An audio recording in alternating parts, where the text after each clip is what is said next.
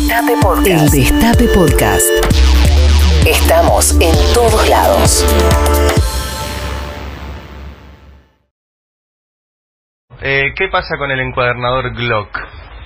Bueno, hace varios días se supo que había pedido una licencia, eh, se dijo que estaba cansado, que tenía que descansar, y empezaron a correr versiones sobre problemas de salud.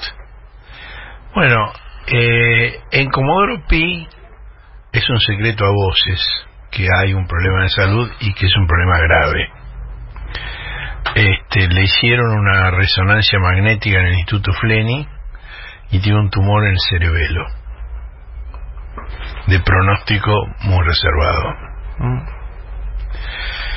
Esto lo contó inicialmente un fiscal y lo confirmó luego un juez que es muy amigo de él y que es aquel a quien el doctor Glock le confió la continuación de la causa de la encuadernadora que se llamaría el hijo.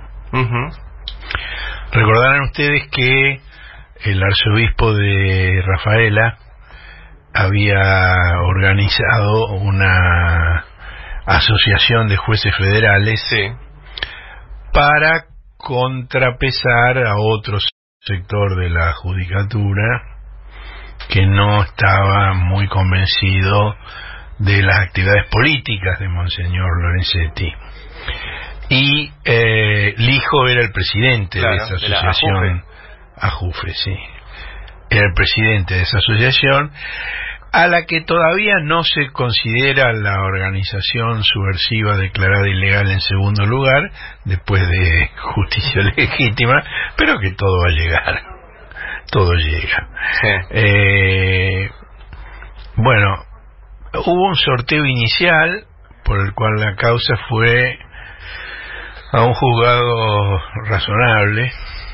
Casanelo, ¿no es cierto? Al del juez Casanelo.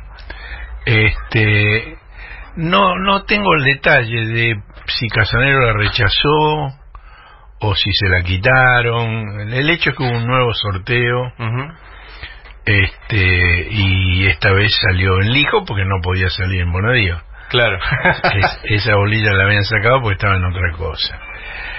Eh, es improbable que vuelva a hacerse cargo del juzgado, eh, sobre todo en el corto plazo. ¿Vos decís que Bonadío no vuelve a su juzgado? Y me parece harto improbable. No lo puedo asegurar. Digo, yo no, no soy médico. No, no, no, pero por... Pero por la gravedad de lo mm. que tiene, este, es improbable que vuelva a hacerse cargo del juzgado. ¿Y el juez Horacio, el que se haga cargo de eso, ¿no? Lo mismo que charlábamos con, en el caso de que Stornelli de un paso al costado, ¿qué fiscal se atreve a agarrar eso y ponerle la firma a todo lo que hicieron? Eh, en el caso del juez, tiene que pasar lo mismo, ¿no? O el que, el que agarra eso tiene que decir, bueno, todo lo que se hizo hasta acá, ¿lo valido y sigo? No necesariamente. Digamos que tiene que construir a partir de lo ya realizado hmm. y puede ir descubriendo en el camino cosas que no están bien y modificándolas. Pero no, no parece que sea, digamos, que tiene que... Digo, no es no es como que alquilas un departamento y firmás de que está todo en orden y que no falta ningún caño mm, del baño y que la puedes entrar y repararlo claro. Pues, porque si si fuese así digamos sería muy difícil cualquier sucesión de, de digamos cualquier causa de paso de un juez a otro tendría trabas enormes. Si hubiese que si cualquier juez para reemplazar a otro tuviera que dar por válido todo lo que hizo el anterior. Además le llevaría meses este leer todo, ponerse al tanto de todo. Ahora, eh, es posible que este año electoral no haya juicio, no haya debate oral contra la expresidente Cristina Fernández de Kirchner. ¿Ninguno? Es probable que no haya ninguno.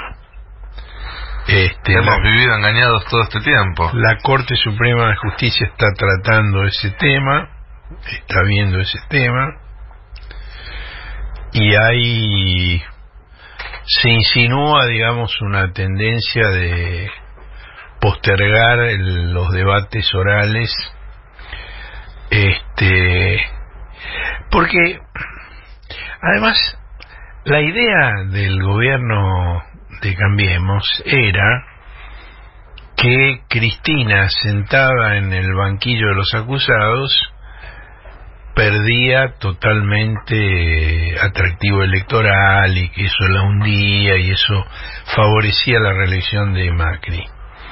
Hoy está claro que cuanto más le tiran, cuanto más la atacan, más la fortalecen. Eso ha quedado claro. Ella tiene, por supuesto, un temple asombroso, que no, no es difícil encontrar un caso equivalente.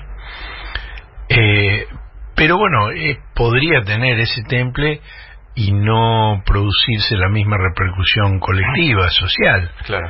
Este, y se está produciendo al punto digamos que las preocupaciones del gobierno pasan seriamente por ahí no sé me imagino que Nico ya habló de la negociación que están haciendo Los 10 puntos. los 10 puntos los 10 puntos que son tres en realidad Es uno. Cuatro, Seguir pagando la deuda.